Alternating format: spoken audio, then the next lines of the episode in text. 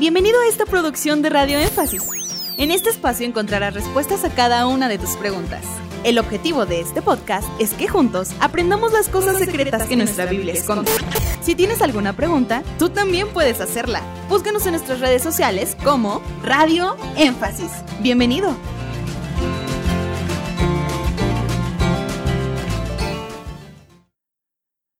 ¿Cómo identificar una persona poseída? ¿Y quién puede hacer un exorcismo?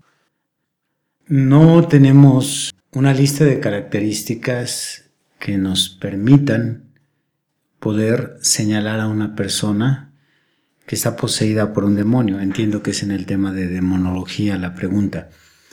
Porque hay diferentes tipos de posesiones. Si nuestro hermano, nuestra hermana se refiere a un caso extremo como los que se anuncian o los que han llevado a la pantalla, como la famosa película antiquísima, El Exorcista, o hay una que se llama mm, El Exorcismo de Emily Rose, que son casos reales que ha archivado el Vaticano, porque estos exorcismos han sido realizados por sacerdotes.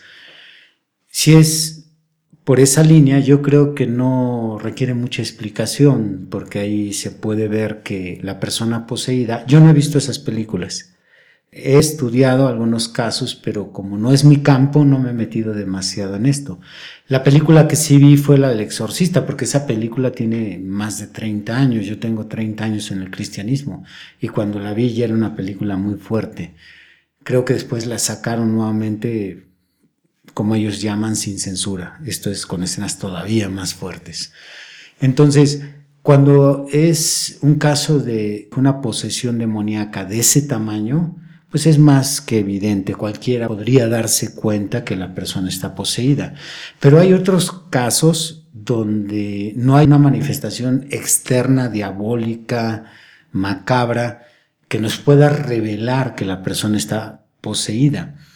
Sin embargo, de las pocas experiencias que yo he tratado, en una de ellas recuerdo que la persona que estaba poseída estaba divagando y me di cuenta, me tardé en descubrirlo, porque comenzó a decir incoherencias. Ya después de ahí empezó a carcajearse y ya cuando esto estaba más avanzado pues me di cuenta que en ese momento estaba poseída por un espíritu. Entonces, no creo que podamos describir ciertas características y decir cuando veas esto y esto vas a identificar o vas a saber que la persona está poseída, porque creo que las mayores tácticas del diablo son efectivas cuando él logra camuflajearse. Esa es la mejor forma. Y hay otras donde se manifiesta abiertamente, como cuando llega a ver alguna persona que arroja espuma por la boca, tuerce sus miembros, o como aquellos demonios que golpearon a los hijos de Seba en Hechos 19 y salieron dañados. Entonces, creo yo que hay una, un abanico muy amplio de rasgos y características para describir a personas poseídas, como para poder enlistarlos y poder señalar como las características de un poseído. Bueno, usted menciona que sería difícil dar esas características.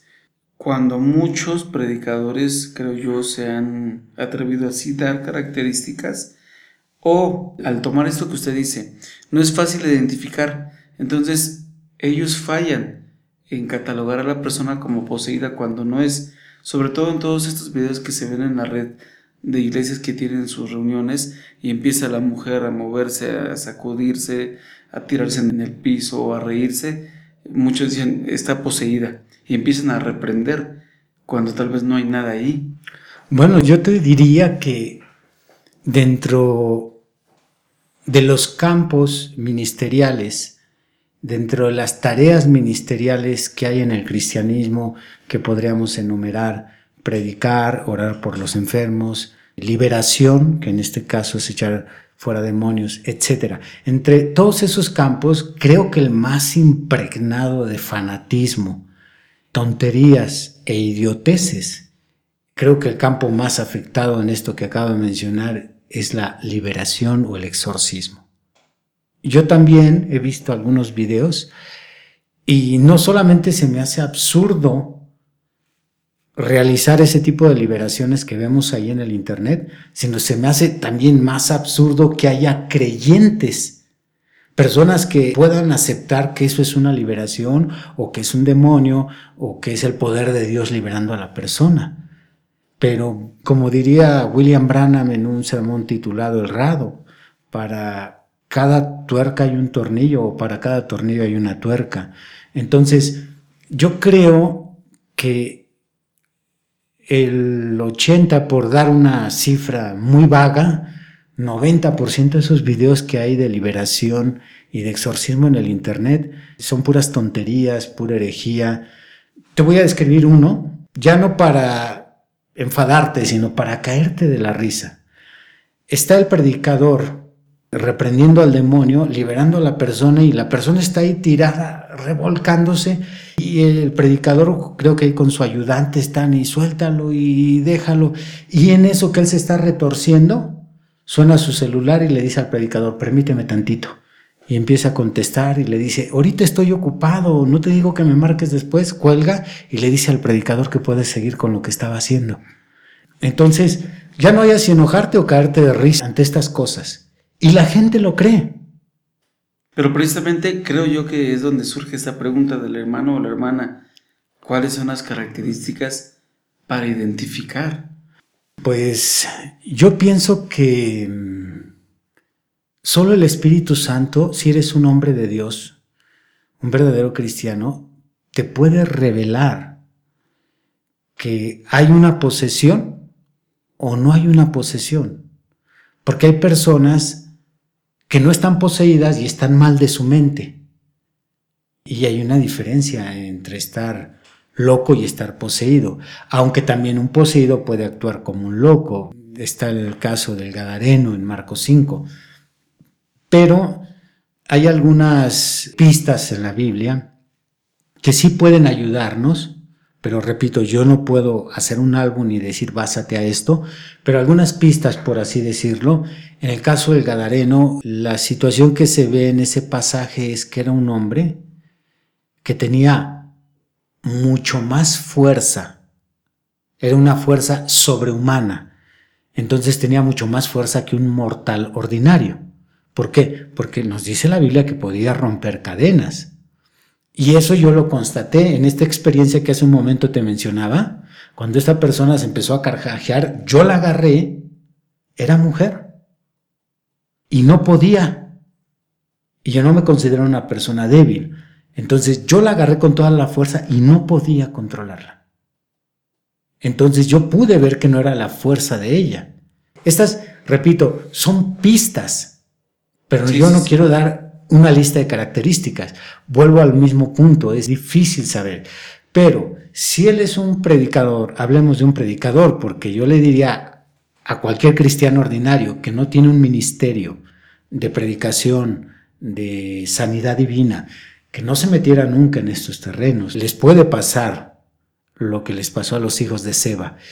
Y mucho menos si está viviendo en pecado que ni se atreva porque va a salir peor la situación, va a ir a liberar a una y después vamos a tener que liberar a dos.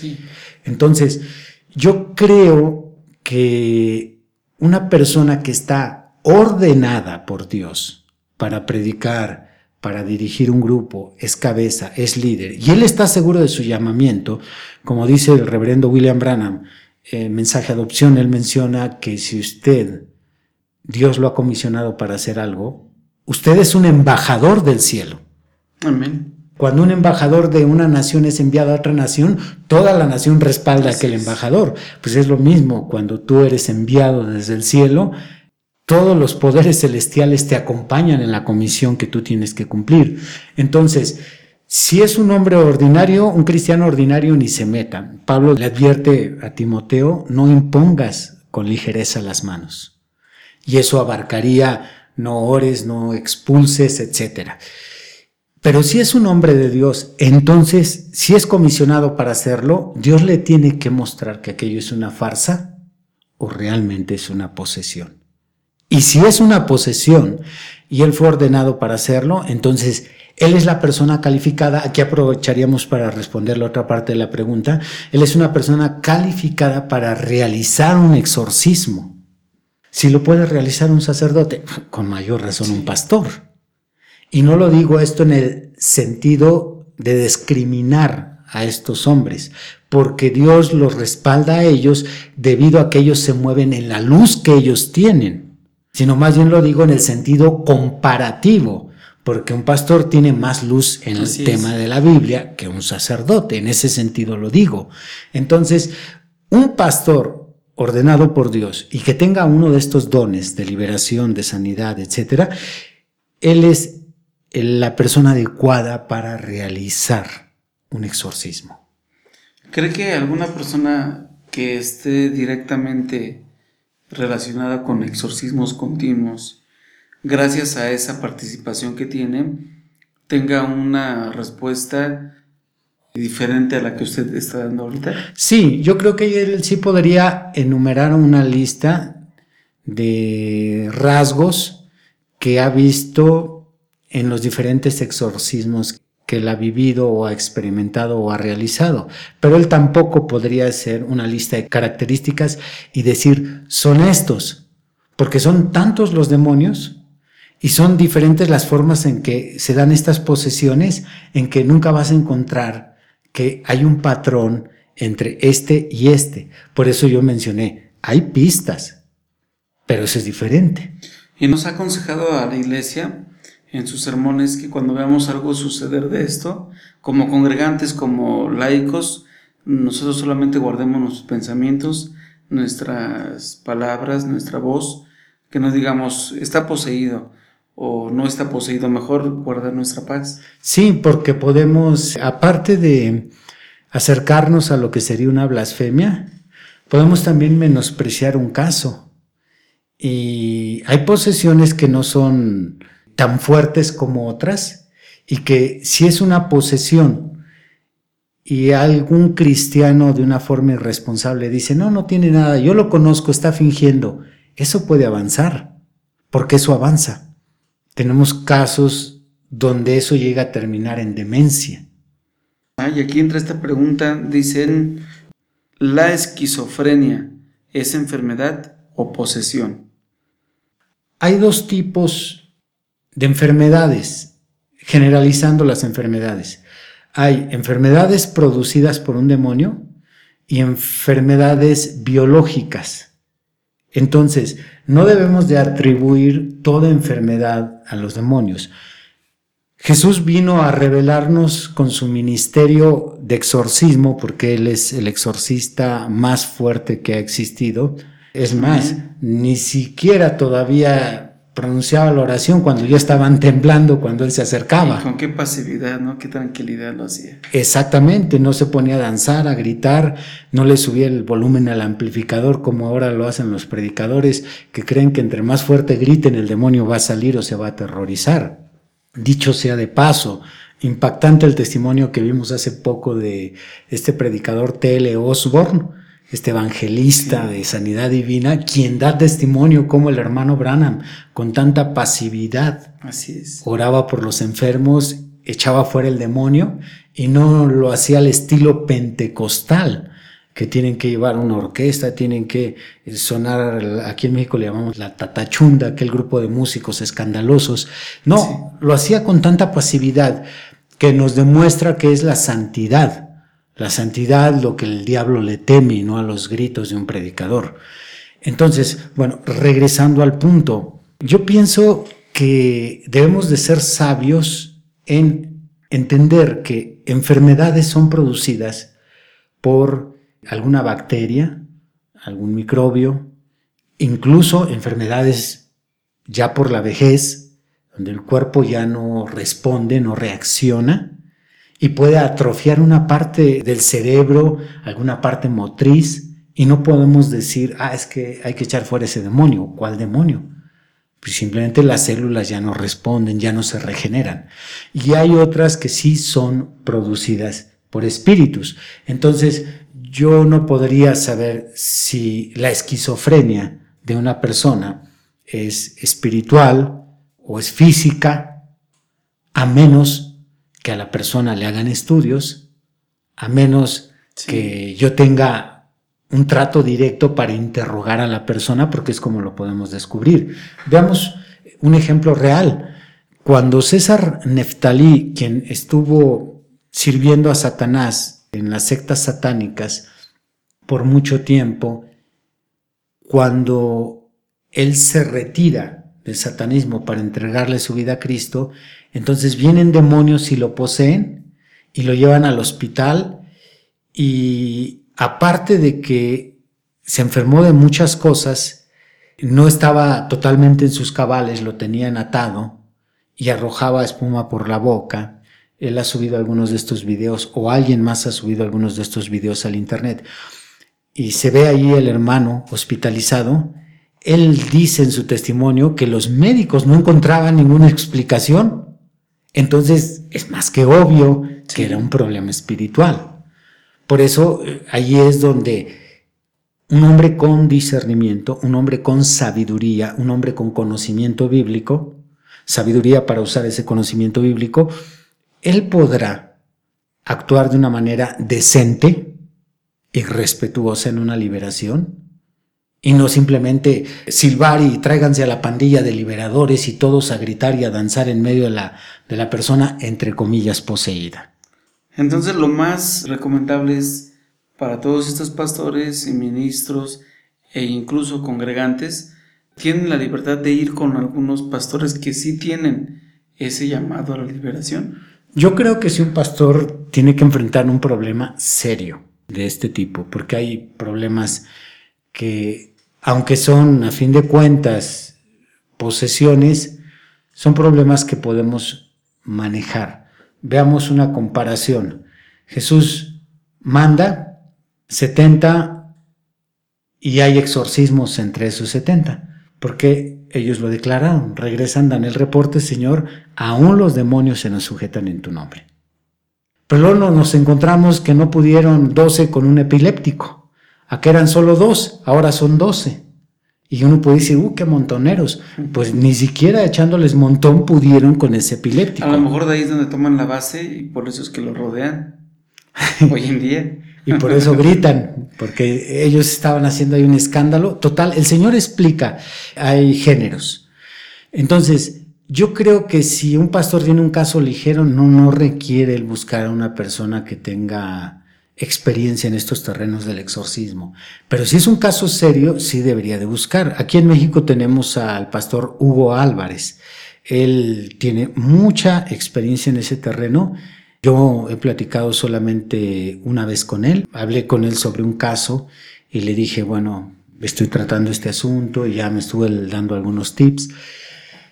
Y si en Ecuador, en Argentina, en cualquier país donde nos sintonizan, hay un pastor que tiene un caso así y él no tiene experiencia, yo le recomendaría que se asesore, que se acerque a esas personas. ¿Para qué? Para que no vaya a ser el daño más grande. Que en este caso lo que él vaya a usar como remedio no se convierte en un mal más grande. ¡Hey! Gracias por llegar hasta el final de este podcast. Esperamos que cada una de tus interrogantes haya sido resuelta. Te esperamos aquí para resolver más de tus preguntas.